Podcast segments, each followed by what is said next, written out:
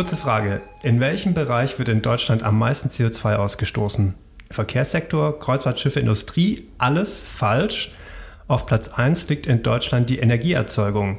Energie, die zum Beispiel unser Zuhause warm hält. Genau diesen CO2-Ausstoß könnte man aber ganz leicht reduzieren, zum Beispiel indem man auf Fernwärme umstellt. Aber der Ausbau kostet Geld, viel Geld, das irgendjemand bezahlen muss. Wer das sein könnte und was passieren muss, um Investitionen in diesem Bereich attraktiv zu halten, das erforschen wir hier an unserer Hochschule.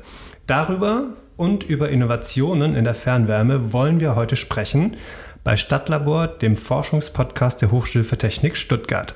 Ich bin Philipp Kleiber, schön, dass ihr wieder mit dabei seid. Und ich bin natürlich wie immer nicht alleine hier. Ich habe mir wieder einen Gast eingeladen. Und zwar einen, der sich gleich in zwei Forschungsprojekten mit der Fernwärme beschäftigt. Sebastian Schulze. Hallo Sebastian. Hallo Philipp. Zwei Projekte habe ich gesagt, die sich beide um Fernwärme drehen, aber ja schon verschiedene Forschungsansätze haben. Revert Heat heißt das eine und DH2050, also DH2050 das andere. Was es bedeutet, darauf kommen wir bestimmt später noch zu sprechen. Fangen wir mal mit Revert Heat an. Da geht es darum, neue Generationen von Fernwärme und auch Nahwärme zu erforschen. Und ich finde, das ist ein gutes Stichwort, um mal so einen Einstieg zu finden in das Thema Fernwärme. Fernwärme ist ja im Prinzip relativ simpel. Irgendwo in der Ferne entsteht Wärme und die wird in die Häuser gebracht. Kannst du es ein bisschen konkreter machen, Sebastian? Ja, kann ich gerne machen. Also vorweg, ich bin selber kein Techniker oder Ingenieur. Ich bin äh, BWLer. Du bist einer von oder, uns. Genau, ich bin, bin ähm, vor allem mit, oder beschäftige mich vor allem mit Finanzen. Ähm, aber ich kann trotzdem einen kurzen Einblick geben, wie das funktioniert. Also wie du schon gesagt hast, so ein Fern Fernwärmenetz gibt schon sehr lange sowas, schon Jahrzehnte und hat in der Regel, zumindest früher, mal eine zentrale, sage ich mal, Produktionseinheit oder Wärmequelle gehabt. Das kann irgendwie ja, Industrieabwärme sein von irgendwie zum Beispiel einem Kraftwerk von einem Automobilhersteller, also von Fabriken oder so. Müllverbrennungsanlagen. Genau, auch das. Und ähm, die packt man im Prinzip in, in Rohre und ähm, leitet dadurch heißes Wasser zu einem ähm, ja, zu einer Siedlung zum Beispiel, zu den Häusern und die haben dann eben keine Heizung im Keller stehen, sondern bei denen kommt heißes Wasser durch die Rohrleitung an und damit heizen die dann ihr, ja, ihre Wohnung, ihre Häuser. Und so funktioniert das. Also so das klassische Prinzip ähm, wäre so. Das Prinzip ist ja ziemlich alt. Ich glaube, schon fast 60 Jahre lang wird in Schweden so geheizt. Ja, ich glaube. Teilweise zumindest. Genau, ja, so in den, ich meine, 60er Jahren hat das da angefangen. Ähm, also das ist jetzt nichts Neues, das gibt es tatsächlich schon Jahrzehnte. Und was ist jetzt das Neue? Wie sieht denn die neueste Generation aus? Was ist, die, wie viele Generation ist denn die neueste Generation? Also die neuesten Generationen sind entweder Generation 4 oder 5 und das Ziel ist dabei eigentlich, dass man ähm, die Temperaturen reduziert, also dass man nicht mehr irgendwie 100 Grad und mehr benötigt, sondern dass man auch andere Wärmequellen, die viel niedrigere Temperaturen haben, vielleicht nur noch 30, 40 Grad. Oder was sehr verrückt klingt, in der fünften Generation vielleicht 0 bis 10 Grad. Das klingt ähm, wirklich verrückt. Ja, damit kann man heizen. Ähm, genau, dass man solche, ich sag mal, Wärmequellen in Anführungszeichen nutzt ähm, und solche niedrigen Temperaturen und dass man Netze dezentraler macht. Also, dass man mehrere Wärmequellen ähm, nutzt und kürzere Netzwerke hat, also quasi auf Nahwärme äh, umsteigt. Das heißt, ähm, um das vielleicht kurz konkret zu machen, man muss nicht mehr in das 100 oder 1000 Grad heiße Kraftwerk gehen und von dort die Wärme holen, sondern von, ja, was, was ist dann 30, 40 Grad warm? Ein Rechenzentrum oder?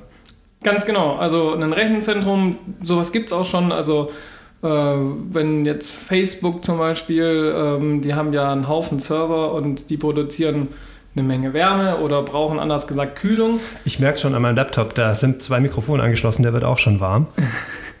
genau, also ähm, ja, das ja quasi im großen Stil, also wenn du ganz viele Rechner hast, ähm, das kann eine Wärmequelle sein, es kann aber auch sowas sein ähm, wie ein Supermarkt.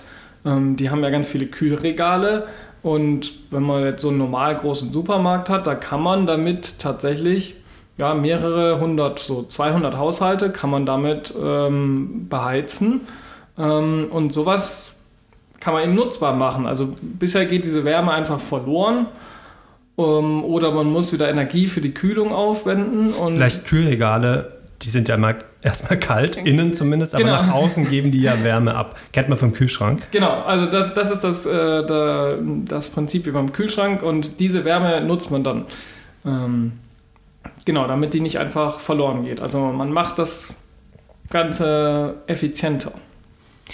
Und das Dezentrale, den Aspekt, den finde ich ganz interessant, weil bisher, ich sage mal, es gibt ein Kraftwerk und das, ähm, das versorgt dann eine ganze Siedlung. Und jetzt kann in diesem Teil der Siedlung dieses Rechenzentrum diese Häuser äh, erwärmen. Und dieser Supermarkt ist dann für diese fünf Häuser zuständig. Oder wie, wie kann ich mir das vorstellen? Ähm, nicht, nicht direkt, also im Prinzip am besten Fall hat man oder im besten Fall hat man ein intelligentes System, was die verschiedenen Wärmequellen und Verbraucher oder auch Kälte, es geht auch andersrum, also heutzutage wird Kälte auch immer oder Kühlung ja, immer wichtiger, dass die dann zugeschaltet werden und ähm, je nachdem, wer gerade was braucht und wer was liefern kann, kann man quasi das intelligent dann steuern. Also das Netz wird auch komplexer dadurch.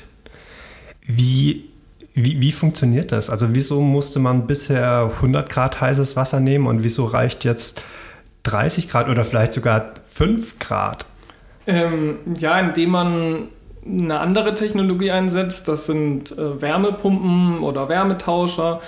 Und ähm, das Prinzip, also Wärmepumpen kennt man jetzt vielleicht vor allem als sag mal, neue Heizungslösung. Ich glaube, unsere Hörer kennen das auch schon, weil sie die Folge 9 angehört haben. Genau, da wird das auch schon erklärt in, Folge 9. Also ähm, was der Vorteil von der Wärmepumpe ist, da könnt ihr am besten nochmal reinhören. Ich verlinke es in den Show Notes, ja. ihr habt es ja bestimmt schon gehört. Aber ganz kurz nochmal erklärt, für die, die es jetzt äh, die Folge nicht mehr präsent haben, ist das auch wieder das umgekehrte Kühlschrankprinzip. Also man entzieht einer, ähm, einer Umgebung oder einer Wärmequelle, das kann die Luft sein, das kann der Boden sein oder Gewässer, ähm, entzieht man Wärme, ähm, gibt das quasi in diese, in diese Wärmepumpe, also an ein Kältemittel über und äh, verdichtet das mit elektrischer Energie. Da muss man Energie reinstecken. Man kriegt dafür aber ein Vielfaches an Heizenergie, wie wenn man quasi jetzt äh, den Elektroheizer da irgendwie anschließt. Genau und ähm, also irgendwie so vierfach oder so. Wie gesagt, da bin ich jetzt nicht der Techniker,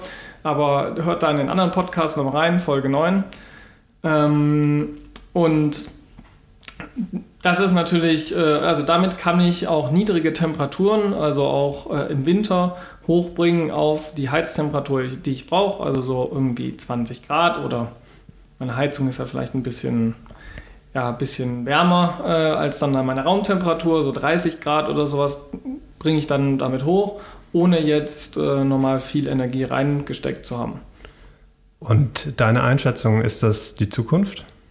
Gerade wenn man auf die Rohöl, Rohölpreise, äh, Gaspreise und so weiter schaut, hat das Potenzial?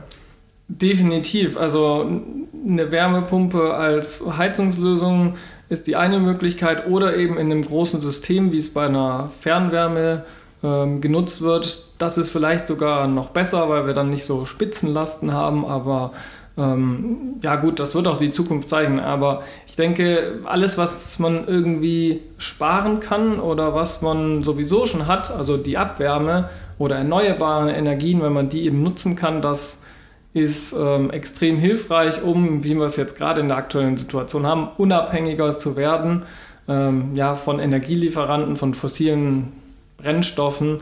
Also ich denke, das hat auf, auf jeden Fall Zukunft und es gibt ja auch schon Länder, in denen das weit mehr genutzt wird als in Deutschland. Du hast von der vierten und fünften Generation gesprochen, an der gerade geforscht wird. Ist die schon einsatzbereit? Wird die schon benutzt oder wie, wie lange müssen wir da noch warten? Ja, zum Teil. Also ich meine, manches sind Projekte, Forschungsprojekte, ähm, aber zum Teil, also das wurde ja auch in dem, in dem letzten Podcast angesprochen, ähm, wird sowas schon ähm, eingesetzt, ja. Vielleicht eben noch in einem, sage ich mal, Versuchsfeld, aber sowas gibt es und auch Abwärme von äh, Serverfarmen äh, werden schon genutzt oder Rechenzentren. Ähm, und ich war ähm, jetzt auch in, in Schweden vor zwei Wochen bei einer Projektkonferenz und da haben sie uns auch eine Projektanlage gezeigt und die haben zum Beispiel einen Teilchenbeschleuniger angeschlossen. Also auch sowas äh, gibt es schon. Ja. Entsteht also, da auch Wärme, wenn da die Teilchen durch die Röhre ja, also die, geschossen die muss werden? man ja irgendwie auf Lichtgeschwindigkeit äh, beschleunigen oder nahezu Lichtgeschwindigkeit äh, und dementsprechend braucht man viel Energie, da entsteht Wärme, braucht ähm, ergo Kühlung und deswegen ist das auch an das Netz angeschlossen. Vielleicht ist das, kann man das, muss man es auch nochmal erwähnen, ich weiß nicht, ob du das schon gemacht hast. Die Wärme, die in die Häuser gebracht wird, bringt dann gleichzeitig wieder die Kälte zurück in die Rechenzentren. Das ist im Prinzip ein Austausch. Genau, also alles, was, ähm, also das ist wie, wenn man sich jetzt hinter einen Kühlschrank stellt. Also der macht zwar innen kalt, ähm, aber äh, draußen quasi wird es warm. Ja? Also der äh, pustet Wärme nach draußen und so ist es ja anders. Wenn du heizen willst, dann wird es ähm, bei dir eben warm, aber du kühlst dafür was anderes runter. Und ähm, also es ist quasi im, im Optimalfall ein Kreislauf. Ganz so einfach ist es natürlich nicht, weil im Winter braucht man überdurchschnittlich viel natürlich ähm, Wärme, im Sommer eher Kühlung und deswegen ja, braucht man eben verschiedene Quellen. Aber dadurch lässt sich das dann ja auch in, ich sag mal, südlicheren Ländern oder bei uns im Sommer verkehrt herum nutzen. Also dass statt Wärme Kälte in die Häuser geleitet wird. Genau, also das, das ist sicherlich ähm, wichtiger für die Zukunft, dass man einfach ähm, auch Kühlung im Sommer hat. Und nicht nur in südlicheren Ländern, auch bei uns, wie wir gerade merken, ist auch immer wieder ziemlich heiß. Und optimalerweise geht das auch in einem Netz. Also das sind, sind sicherlich auch die neueren Generationen ähm, oder eben in getrennten Netzen. Aber dann braucht man auch wieder eine Kühlungsquelle. Sowas kann eben irgendwas anderes sein, was das Netzwerk hergibt oder auch der Boden, der erhitzt sich ja im Sommer oder in Gewässern nicht so stark wie jetzt die Luft bei uns. Also das kann dann ähm, eine Quelle sein zum Beispiel. Also hinsichtlich Klimaschutz macht Fern- oder Nahwärme ja wirklich Sinn. Aber, jetzt kommt das große Aber, die Infrastruktur aufzubauen, kostet, kostet natürlich Geld. Und äh, dazu kommen dann auch noch hohe Wartungskosten. Geld ist bei den Kommunen ja eigentlich immer Mangelware. Die sind notorisch klamm. Die Lösung ist ja privates Kapital. Das trifft sich auch ganz gut, denn grüne Geldanlagen sind von der EU ja auch gewollt. Und jetzt an dieser Stelle kommt ein zweites Forschungsprojekt ins Spiel, DH 2050. District Heating, DH, das steht dafür. Da untersucht ihr, welche Anreize gesetzt werden müssen, damit in diesem Gebiet investiert wird. Oder anders gesagt, ihr überlegt euch, wie Kommunen oder Energieunternehmen, die Fernwärmenetze aufgebaut haben, damit Geld verdienen können. Wie kann ich mir das vorstellen? Also tatsächlich beschäftigen wir uns in beiden Projekten damit. Also das ist auch einer der Treiber. Das eine ist der Klimaschutz, für den wir, glaube ich, alle stehen. Und das andere ist die Regulatorik, also dass tatsächlich die, vor allem die EU bei uns ja ähm, uns auch gewissermaßen dahin drängt und eben auch Investoren da, dahin drängt. Und ähm, genau deswegen ist das auch für beide Projekte relevant. Der Unterschied bei den Projekten ist vielleicht ähm, Reward Heat, das ist das etwas größere Projekt, da geht es wirklich auch ähm, um echte technische Anlagen. In DH 2050 ähm, DH steht übrigens für District Heating. Oder hast du das gerade gesagt? Das habe ich schon gesagt, aber kann das man ruhig gesagt. Okay, sagen. ähm, District Heating, also Englisch für Fernwärme. Ähm, und 2050 steht für das Jahr, wo wir uns quasi Gedanken darüber machen, wie sieht denn der Wärmemarkt oder das Geschäftsmodell auch für Fernwärme in Jahr 2050 dann aus. Also das ist das, was wir im zweiten Projekt machen. Hauptsächlich auch ähm, uns Geschäftsmodelle überlegen, das ist mehr theoretisch, weil ich meine, das sind noch ja, fast 30 Jahre hin. Ähm, aber für beide auch wieder die Finanzierungsseite. Also, weil du hast es angesprochen, die Kommunen sind klamm, irgendjemand muss es finanzieren. Und da kommen wir jetzt ins Spiel. Das ist quasi unser Teil jeweils in dem Projekt, ähm, uns zu überlegen, wie bekommt man das hin? Also wie bekommt man vor allem natürlich private Investoren an Bord, damit die Kapital bereitstellen.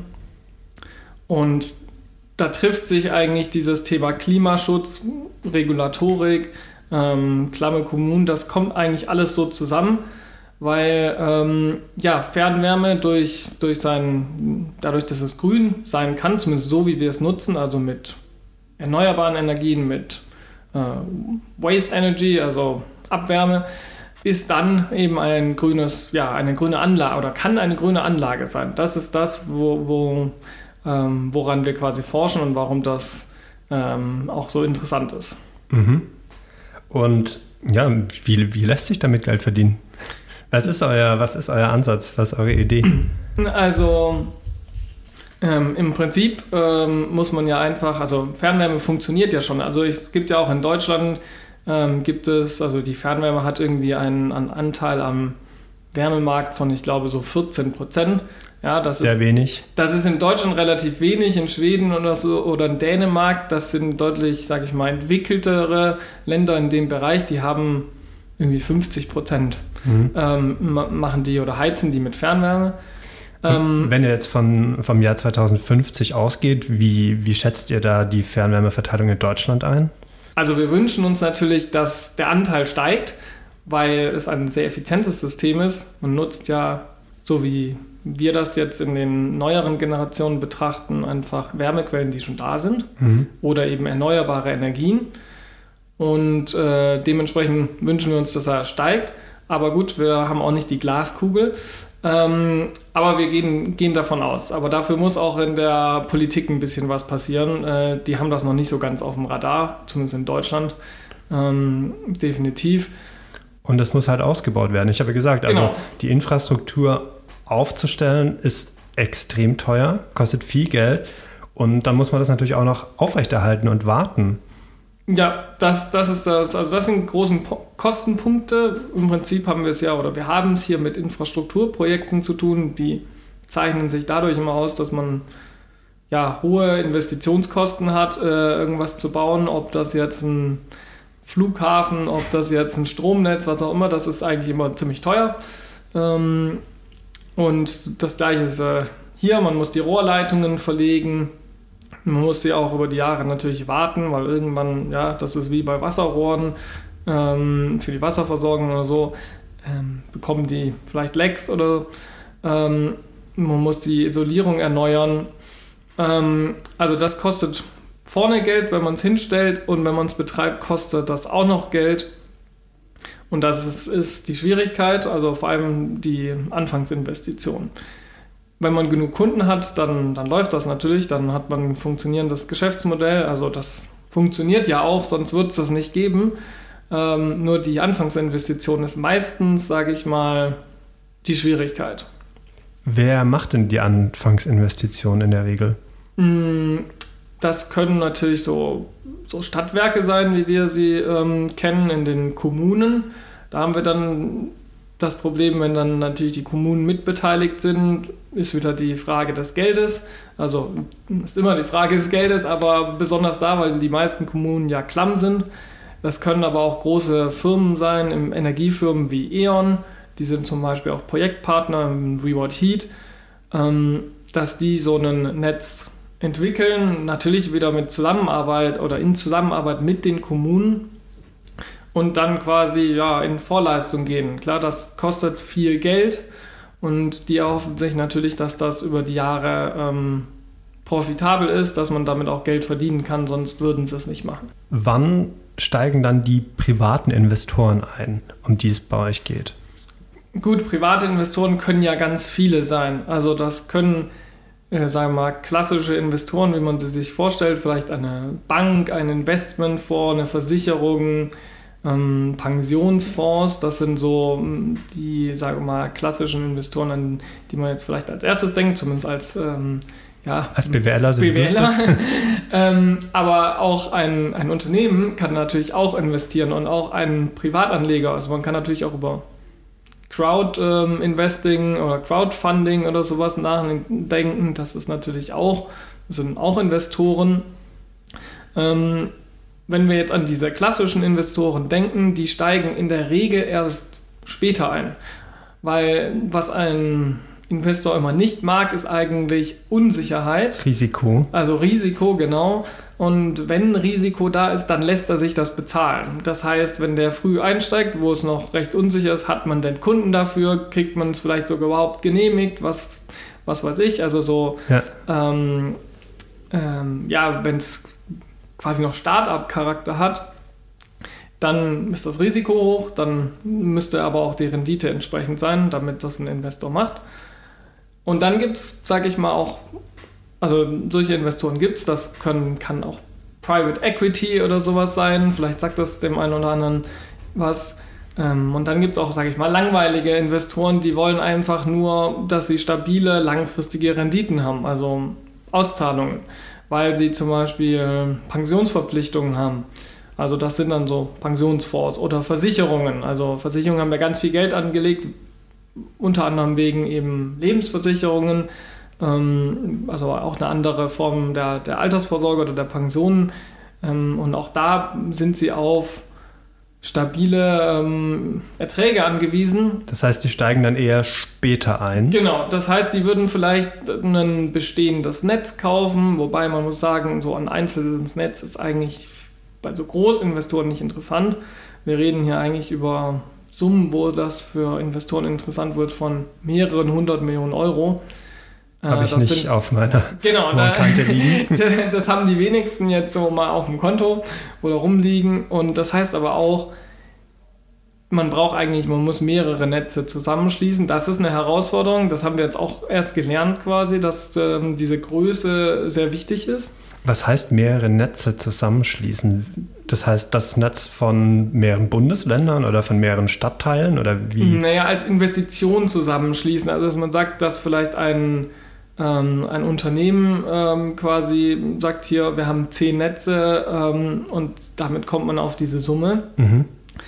Ähm, oder eine Alternative ist, man kauft natürlich ein, sagen wir, E.ON hätte eine Fernwärmesparte, die sie verkaufen wollen. Man könnte natürlich auch das direkt kaufen oder man kann auch E.ON kaufen. Ja? Dann hat man aber halt vielleicht nur einen kleinen Prozentanteil an Fernwärme. Okay, jetzt wissen wir, zu welchem Zeitpunkt welche Investoren bereit wären, einzusteigen. Was muss denn passieren, damit sie es wirklich machen? Ihr arbeitet ja an Geschäftsmodellen.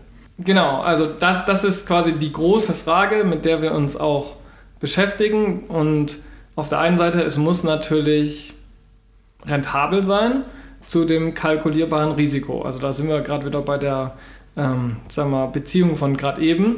Also ein Investor überlegt sich immer, was kann man damit verdienen, zu welchem Risiko, wie liquide ist ein Investment, also kann ich es eigentlich überhaupt auch verkaufen, wenn ich es nicht mehr haben will. Ähm, weil jetzt gibt es vielleicht ja nicht so viele Leute oder andere Investoren, die das Netzwerk dann abkaufen wollen würden wollen würden. Und ähm, es kommt noch eine vierte Dimension hinzu, ähm, die Nachhaltigkeit. Und da wird die ganze Sache auf jeden Fall interessant, weil jetzt haben wir quasi eine nachhaltige, ich habe es vorhin schon mal gesagt, eine nachhaltige Anlagemöglichkeit, eine grüne Anlagemöglichkeit. Und das suchen Investoren gerade händeringend. Einerseits, weil sie müssen, andererseits, weil sie es vielleicht auch selbst wollen, ja, zum Klimaschutz beitragen. Und somit kann das interessant, also interessant werden. Vielleicht ganz kurzer Einschub. Genau dazu haben wir auch eine Podcast-Folge äh, gemacht, und zwar die Folge 10, also die Folge vor dieser Folge. Gehen nochmal zu den Geschäftsmodellen. Also, welche, welche habt ihr dann da so vor Augen? Ein, eine Überlegung ist zum Beispiel, dass man ähm, oder dass sich der, der Wärmemarkt so hin verändern wird, dass man nicht mehr einfach zahlt für beispielsweise seine Kilowattstunde oder äh, eben sein Öl, äh, wenn man dann sich ein paar tausend Liter Öl für, für die Heizung ähm, jeden Winter anliefern lässt, sondern dass es gewissermaßen zum Service wird. Also ähm, Wärme as a Service sozusagen. Das wie, heißt, wie kann ich mir das vorstellen? das heißt, dass du quasi ähm, vielleicht ein rundum sorglos Paket sozusagen hast, also musst dich um nichts kümmern oder ähm, eben du kriegst vielleicht eine Basistemperatur von, sagen wir, 20 Grad im Winter und wenn du jetzt sagst, oh, das ist mir aber zu kalt, ich könnte es ein bisschen wärmer gebrauchen, dann kostet es vielleicht extra oder dass man die Leute eben aktiv einbindet, indem sie vielleicht ihren Verbrauch steuern, je nachdem, ob sie vielleicht damit Geld sparen können oder weil sich die, weil die Preise variabel sind. Das sind, sind so Überlegungen. Also. Das klingt für mich auch, als ob die Preise ja, direkt spürbar sind. Nicht so wie es jetzt gerade ist, dass einmal im Jahr die Abrechnung kommt und dann das große Erwachen ist, sondern dass man, wenn, wenn das wirklich als Service angeboten wird, dass man das direkt merkt. Und direkt sagt, oh, dann bleibe ich doch beim Basistarif. Genau, also das könnte auch wieder eine Überlegung sein. Zum Beispiel und äh, vielleicht auch irgendwie mit der Blockchain oder so kombiniert, also dass man wirklich ähm, minutengenaue Abrechnung hat oder sowas, damit man das auf seinem Konto spürt. Ich meine, da wird sich ja noch auch in der Technologie viel, viel oder auch Zahlungstechnologie wahrscheinlich sehr viel tun in den nächsten Jahren oder Jahrzehnten. Ähm, also, dass man das direkter spürt, wie du gesagt hast. Also jetzt, ähm, wir hören zwar alle ähm, gerade die Energiepreise steigen und wir haben vielleicht schon die ersten Briefe bekommen mit äh, ab dann und dann kostet es mehr. Äh, aber es wurde vielleicht noch gar nicht vom Konto abgebucht und dementsprechend tat es noch nicht so weh. Und das könnte natürlich auch ein Ansatz sein, wo man sagt, da kann man Verbraucher oder auch den Verbrauch ähm, besser, besser steuern. Und viel bessere Anreize setzen. Ja. Du hast genau. gesagt, wenn ich jetzt Energie spare, merke ich das gar nicht, ob sich das wirklich lohnt. Ich merke das erst in einem Jahr äh, im Extremfall. Ja, absolut. Sebastian, du hast schon zwei, dreimal erwähnt, du hast BWL studiert, hast jetzt aber mit Fernwärme zu tun. Wie ist es dazu gekommen? Ähm, ja, also das zum einen vielleicht durch meinen Hintergrund ähm, von meinem Studium. Ich habe technisch orientierte BWL studiert, also so ein bisschen Technik hatte ich also doch. Ähm, aber das Haupt, Hauptsächliche ist eben BWL und vor allem Finanzen. Mhm. Und ich hatte mich auch auf Sustainable Finance, also nachhaltige Finanzen, spezialisiert. Und ja, dann, dann habe ich äh, die Stellenausschreibung gesehen eben und dachte, das ist eben die perfekte Kombination und halt auch hochinteressant, gerade auch mit sagen wir, der ganzen Regulatorik, also was bei der EU passiert. Um, einfach die Kombination aus Finanzen und ähm, Technik und ich sage mal, ja, so ein bisschen Weltverbesserung, also zum Klimawandel, was. Kommt immer gut im Lebenslauf, genau. genau. ähm, zum Klimawandel oder äh, zum Schutz des Klimas quasi ähm, was beizutragen.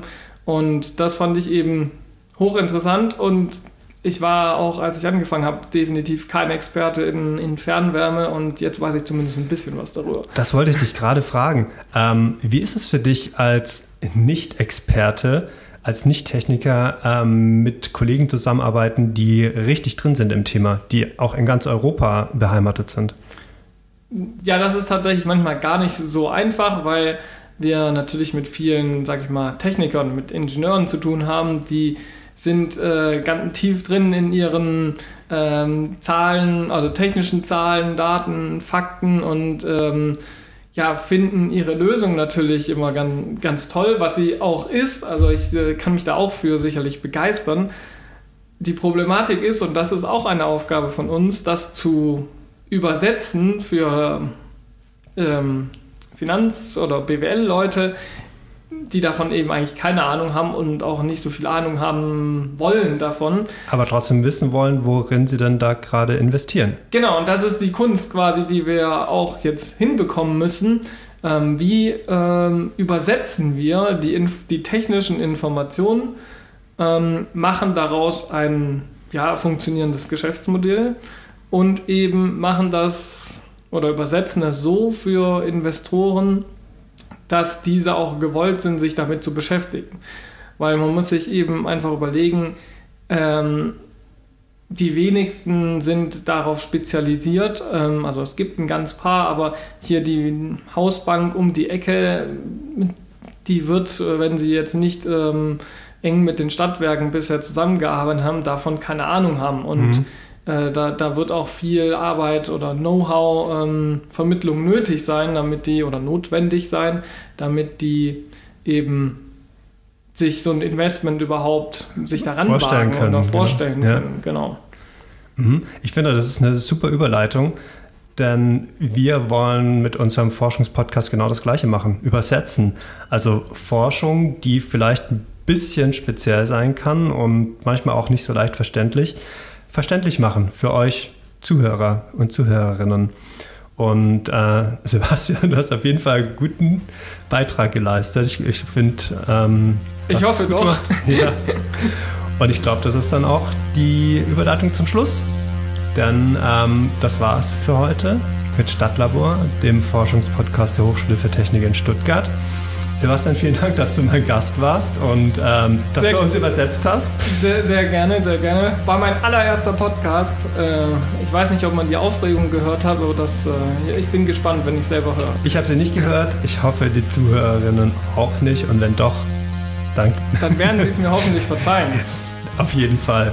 Genau, also liebe Zuhörerinnen, liebe Zuhörer, vielen Dank fürs Zuhören. Ähm, wenn ihr uns unterstützen wollt, dann folgt uns. Uns gibt es überall, wo es Podcasts gibt, Spotify, Apple Podcast und so weiter. Lasst vielleicht auch eine Bewertung da. Und ja, vielen Dank fürs Zuhören. Mein Name ist Philipp Kleiber. Tschüss und bis zum nächsten Mal. Tschüss.